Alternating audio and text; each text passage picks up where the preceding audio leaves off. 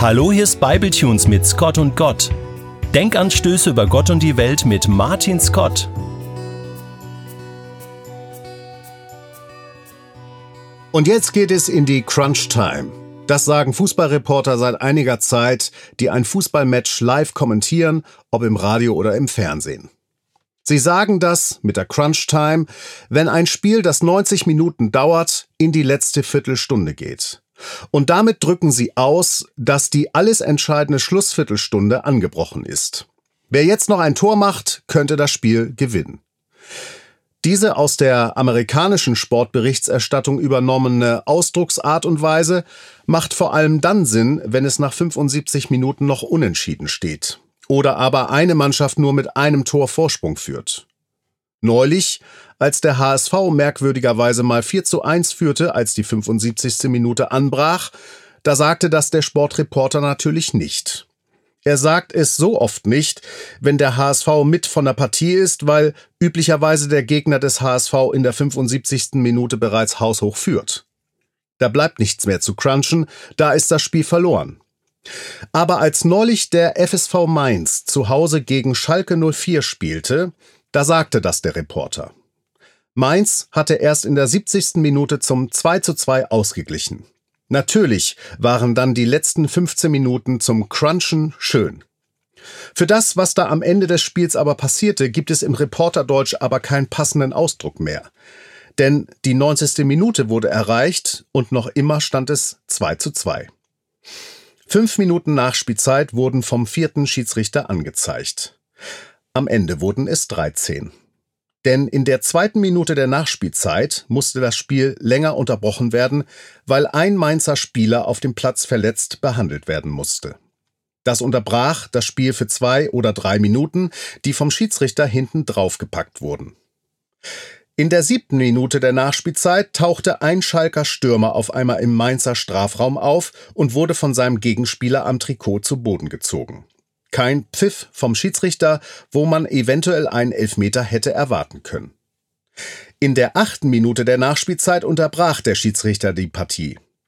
Der Videoschiedsrichter hatte ihn benachrichtigt, es könnte durchaus eine Elfmetersituation vorgelegen haben. Also lief der Schiedsrichter an die Außenlinie, wo er sich auf einem separaten Monitor die Szene noch einmal anschaute. In der zehnten Minute der Nachspielzeit entschied Schiedsrichter Jöllenbeck dann auf Elfmeter, während die Zuschauer auf den Rängen anfingen, sich eine Wurst auf dem mitgebrachten Grill zu braten. Die gesamte elfte Minute benötigte der Schalker Spieler Bülter, sich den Ball zum Elfmeter zurechtzulegen.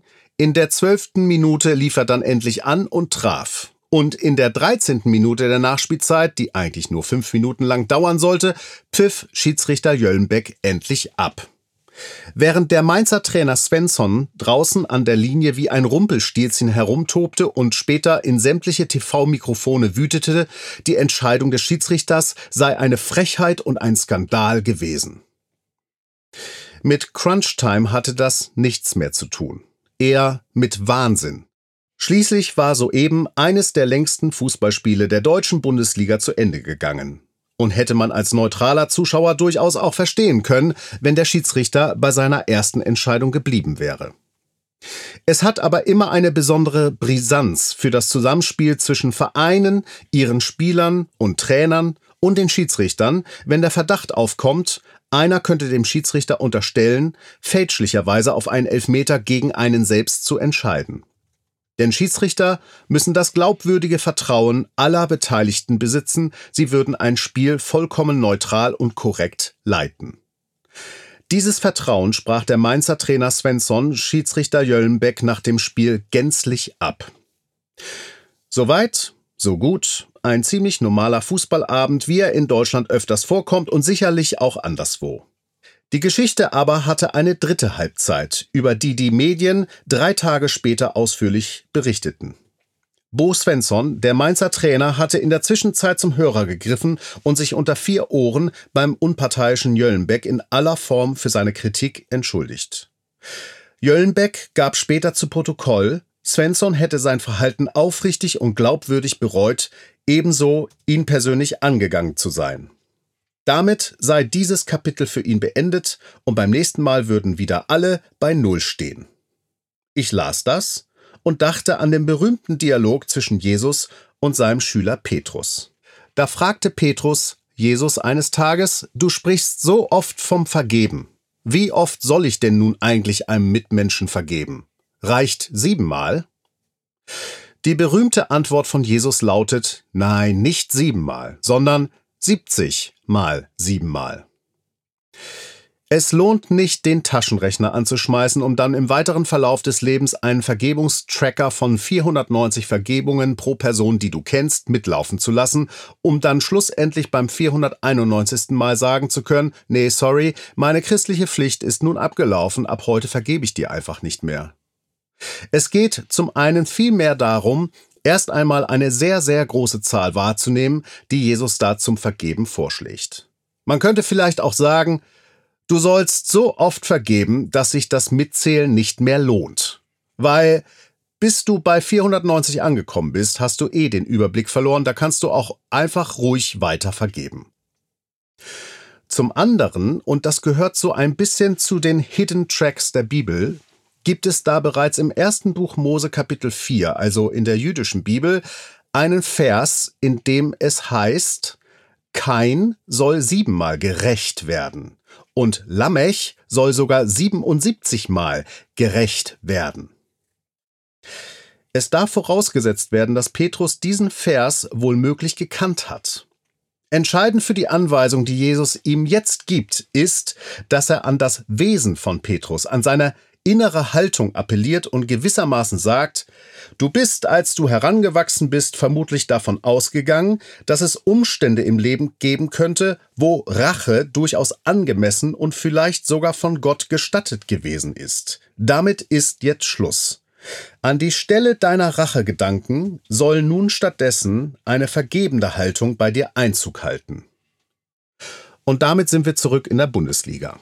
Denn nur mit einer solchen Haltung kann ein Schiedsrichter wie Matthias Jöllenbeck dem bei ihn anrufenden Mainzer Trainer Bo Svensson vergeben.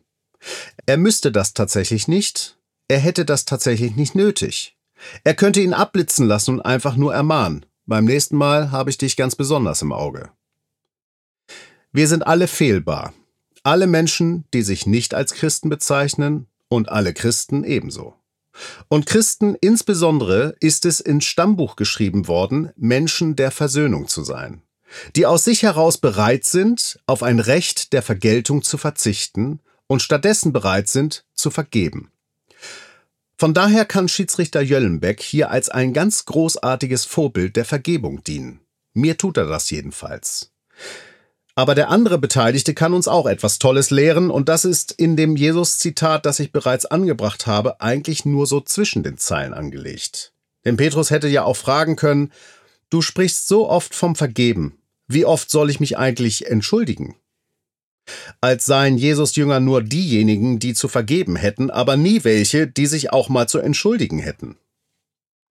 Dass Matthias Jöllenbeck öffentlichkeitswirksam seine Vergebung bekannt machen konnte, und ich finde das ausdrücklich gut so, liegt ja nur daran, dass der Mainzer Trainer Bo Svensson den Arsch in der Hose hatte, ihn unter vier Ohren anzurufen, um sich anscheinend in aller Form zu entschuldigen. Dazu gehört Größe.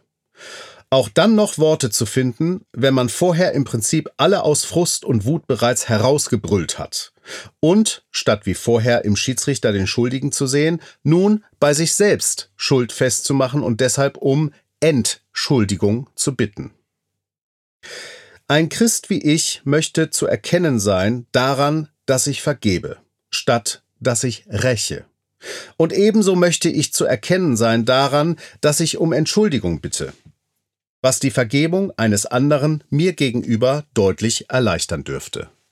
Halten wir es also wie Svensson und Jöllenbeck und entschuldigen wir uns und vergeben wir anderen, statt zu rächen.